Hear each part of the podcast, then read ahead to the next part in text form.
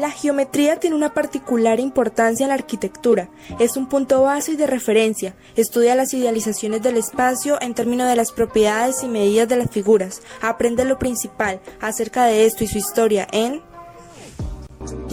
Las construcciones y su geometría. Muy buenos días queridos oyentes, esperamos que estén llevando un día muy agradable. Hoy en Construcciones y su geometría el turno le toca a las pirámides. La verdad, me emociona mucho este tema. Y a mí igual, por supuesto, siempre mencionamos que la geometría en la arquitectura está desde los inicios y bueno, qué mejor ejemplo de ello que las pirámides. Hay desde muy antiguas hasta muy modernas como el Hotel Luxor en Las Vegas o el Museo del Louvre en París. Siempre he querido conocer esos lugares. Sí, me llama mucho la atención las construcciones que llevan esta forma. Totalmente de acuerdo con ustedes. Por suerte en este maravilloso equipo, los que están en sintonía podrán conocer desde sus conceptos principales a nivel académico hasta las construcciones que se han hecho en base a esto y la historia que tienen. Comencemos con su significado. ¿Qué son?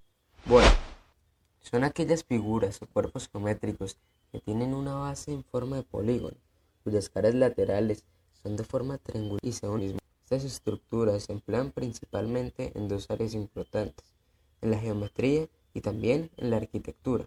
Las que conocemos como pirámides, tomando de referencia a las de Egipto, pues son allí donde surgen, es muy distinta de la religión solar de los faraones, en el que Ra, dios del sol, era el padre de todos ellos, y se había creado a sí mismo de un montículo en forma de pirámide en la tierra.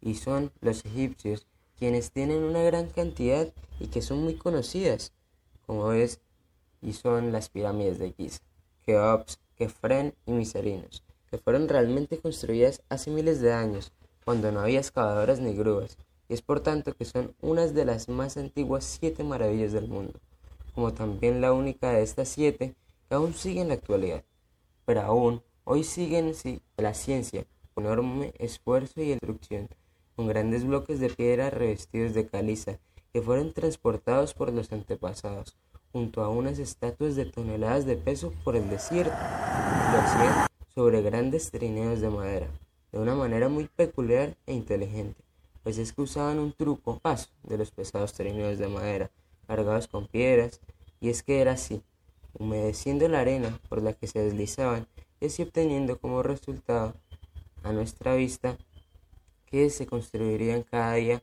estas grandes construcciones de color blanco. ¿Cuál es el significado de una pirámide? Podemos decir que la pirámide funciona como símbolo de poder y protección divina desde hace milenios, pero también simboliza la ascensión del espíritu y el crecimiento personal.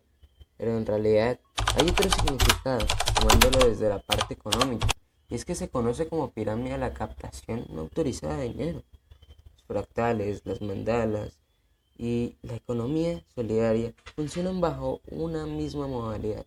La punta del esquema convoca a algunas personas, llamados ahorradores, quienes, además de realizar una inversión económica, convocan a otros para poder escalar rápidamente. El éxito de este negocio, entre comillas, depende del dinero que entreguen las personas nuevas que se vinculan, o sea, los inversionistas, digámoslo así. En principio, puede parecer un negocio rentable. Pese a los primeros ahorradores, se les cumple el pago con relativa rigurosidad, lo que los convierte en el mejor testimonio para que otras personas participen. Pero en realidad no es así, ya que se trata de un negocio sin garantías. En el momento de ser intervenidas por las autoridades, aquellos que están a cargo de esta pirámide huyen y nadie se hace responsable por el dinero entregado. ¿Cuál es la función de estas estructuras? La verdadera función de la pirámide era contener la esencia del rey por toda la eternidad, diciéndonos que el rey resucita y asciende al cielo para vivir eternamente entre los dioses, transfigurado en una estrella, pues las pirámides eran monumentos funerarios, es decir, tumbas en las que se enterraban estos faraones para facilitar su viaje al cielo en forma y permitir que su esencia perdurara para siempre en la forma de estas monumentales construcciones. ¿Cuál es su interior? Bueno, yo quisiera contar y hablar sencillamente sobre cómo era el interior de las pirámides y cómo es. Bueno, el acceso interior de la pirámide es muy angosto y además tiene un pronunciado descenso conocido como el pasaje de entrada que comunicaría con la gran galería, que es la parte más importante de la pirámide. Pero después continuaríamos con la cámara subterránea, muy bien conocida por sus famosos sarcófagos. Y por último, llegaríamos con la cámara de la reina, que estaría junto con la de su rey, denominado faraón. Gracias Fabián. Ahora continuaremos con los elementos de esta figura geométrica que ha tenido tanta importancia a lo largo de los años. Elementos. Base. En figura 2D. En la base, en el lado interior, lo que se supone que es horizontal de una figura geométrica plana, por ejemplo, un triángulo, un paralelogramo o un trapecio. Su longitud se utiliza para calcular el área de dicha figura. En los sólidos geométricos 3D, la base es la cara interior que se supone que es la horizontal. La horizontal de un sólido, por ejemplo, un prisma o un cono o un cilindro. Su área se calcula con el volumen, el vértice el concepto de vértice deriva del vocablo latino vertex. Desde la perspectiva de la geometría, el vértice es el nombre que recibe aquel punto que marca la unión entre los segmentos que origina un ángulo donde se fusione un mínimo de tres planos. La cúspide de un cono o de una pirámide también se conoce como el vértice, al igual que el punto máximo o mínimo de una línea curva. En la teoría de los grafos, cada vértice está considerado como la unidad fundamental que compone a los grafos. Los grafos no dirigidos están compuestos por vértices y aristas, es decir, pares desordenados de vértices, mientras que los grafos dirigidos abarcan vértices y arcos, pares ordenados de vértices. Apunte ahí eso. El concepto también se utiliza en la cartografía y en la topografía. La arista se denomina arista a la línea resultante del cruce de dos superficies o planos. La arista también son segmentos de una recta que marca el límite de los lados de una figura plana. Es posible asociar la noción de la arista con el concepto de borde. Si nos sentamos en un poliedro, en un poliedro, un cuerpo con caras planas contiene un volumen infinito. Las dos aristas son aquellas líneas rectas las cuales intersectan dos caras.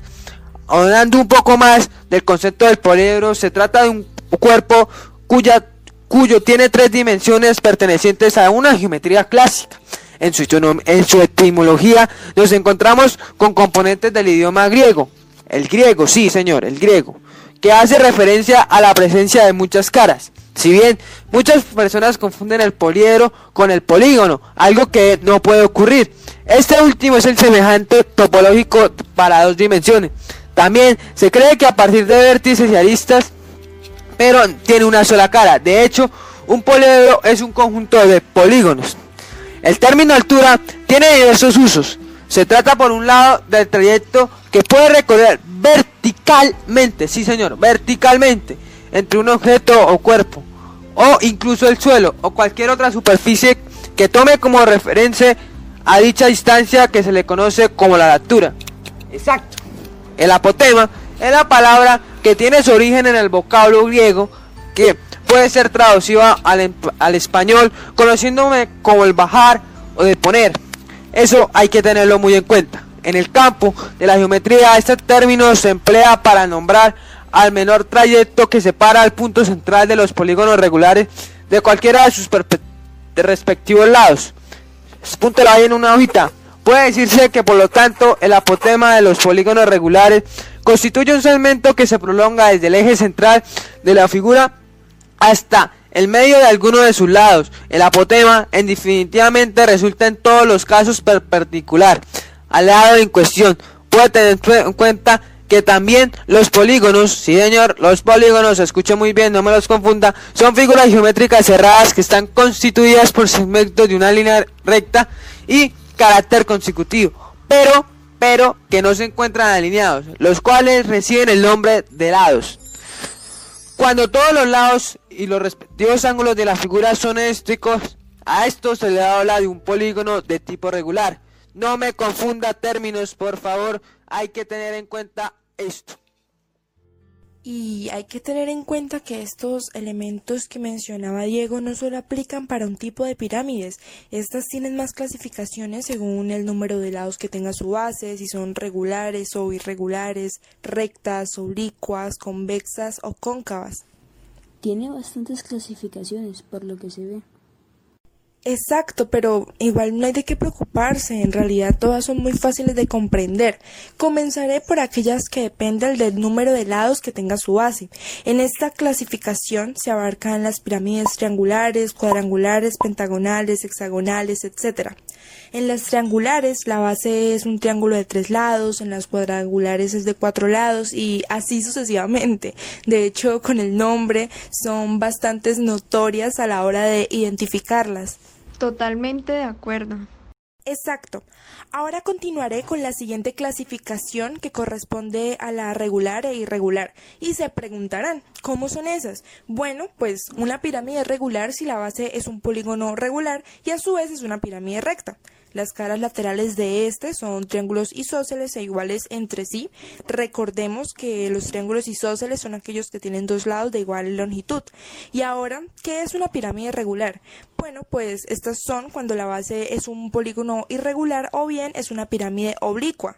Y bueno, ¿qué sería una pirámide oblicua? es cuando no todos los triángulos laterales son isósceles y también están las pirámides rectas que eh, son cuando todas sus caras laterales sí son triángulos isósceles y la altura cae al punto medio de la base. Por lo tanto, en sus caras es donde se ve esa diferencia principal. Y las últimas en esta clasificación serán las convexas o cóncavas.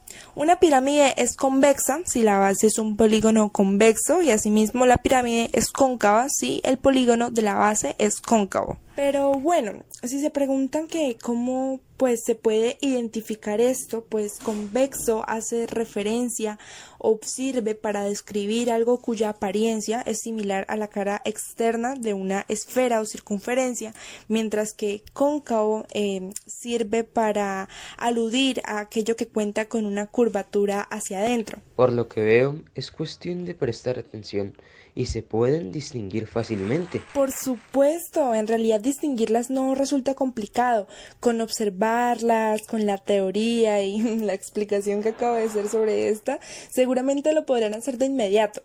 Ahora, queridos oyentes, los dejaré con la historia de estas pirámides, porque esto no se ha quedado plasmado solamente en dibujos o planos, no, no, no, han sido trasladadas a la realidad desde hace mucho tiempo. Nata, cuéntanos más sobre esto, por favor. Claro, María José. Para poder entender las pirámides tenemos que saber cómo están construidas. Así es, Natalia. Y para eso les contaré un poco de la historia de estas. Las pirámides se empezaron a construir cuando la civilización egipcia sufría muchas inundaciones, ya que vivían muy cerca de los ríos. Ustedes dirán que porque estoy hablando de las pirámides de Giza en geometría, pero a quién no le ha llamado la atención la forma de estas grandes estructuras y el cómo fueron construidas. A todos. Muy cierto.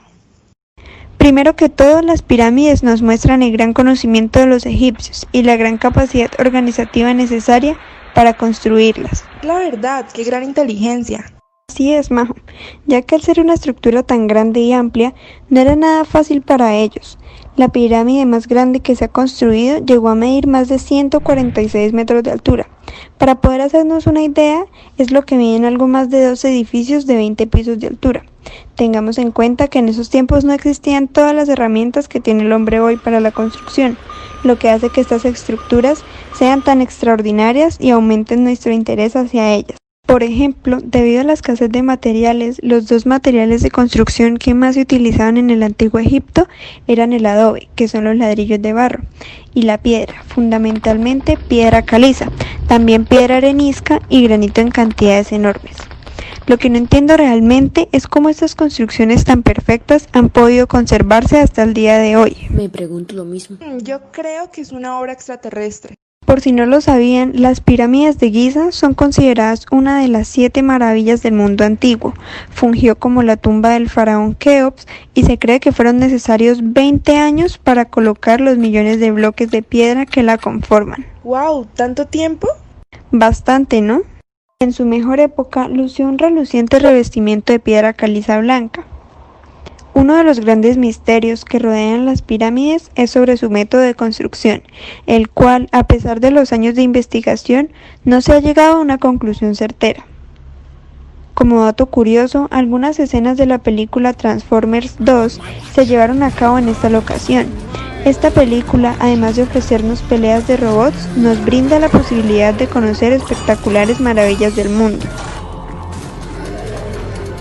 Quisiera algún día conocer esas pirámides tan maravillosas. Ahora lo puedes hacer desde casa. ¿Desde casa? Cuéntanos, ¿cómo hacemos eso, Natalia? Resulta que en el sitio web oficial del Ministerio de Turismo y Antigüedades de Egipto acaba de lanzar una serie de recorridos virtuales por sitios arqueológicos del país. Así que si quieres conocer más sobre la historia de Egipto, te invito a que revises más la información que se encuentra en la página web. A continuación, datos curiosos de todas esas pirámides. Estas pirámides están hechas con más de 2 millones de bloques de casi 3 toneladas de peso. Tienen una precisión extraordinaria. Estas maravillosas pirámides superan las construcciones modernas en su precisión, con ángulos perfectos. Increíble. Su temperatura nunca cambia. El desierto egipcio es ardiente en el día y todo lo contrario por la noche. Pero a pesar de esos cambios de temperatura, Sorprendentemente, el interior de las pirámides siempre es de 20 grados Celsius, justamente la temperatura promedio de nuestro planeta. Algunas de ellas están alineadas con las estrellas, como es el caso de las pirámides de Giza, que apuntan hacia el cinturón de Orión. Todas han sido saqueadas, ya que estas contienen objetos muy valiosos en las tumbas, ya que consideraban que los necesitarían para su próxima vida. La única que se salvó fue la de Tutankamón, porque nadie sabía dónde estaba su sepulcro, y por esta razón, cuando fue encontrada por la ciencia, aún encontraba alucinantes tesoros. Su altura no fue superada por milenios, debido a que por 3.800 años la pirámide de Keops fue la construcción más alta del planeta y solo fue superada hasta 1311 por la remodelación de una torre en la Catedral de Lincoln, en Inglaterra. Se necesitaron alrededor de 100.000 personas para construir esta maravillosa estructura. No fueron construidas por esclavos. Muchos piensan que sí, pero la verdad es que las personas que trabajan ahí recibían su sueldo y hacían su trabajo con orgullo, ya que consideraban que no había proyectos más importantes que construir esas grandiosas pirámides. La mayoría de pirámides están construidas a las orillas del río Nilo. Esto se debe a la asociación que tenían los egipcios entre el ocaso del sol y la muerte. Inhotep fue el primer arquitecto de las pirámides. Fue encargado de construir la primera y principal pirámide. Muchas gracias a ustedes por escucharnos y a este gran equipo por compartir sus conocimientos. Como siempre, es un gran placer. Nos vemos en el próximo podcast.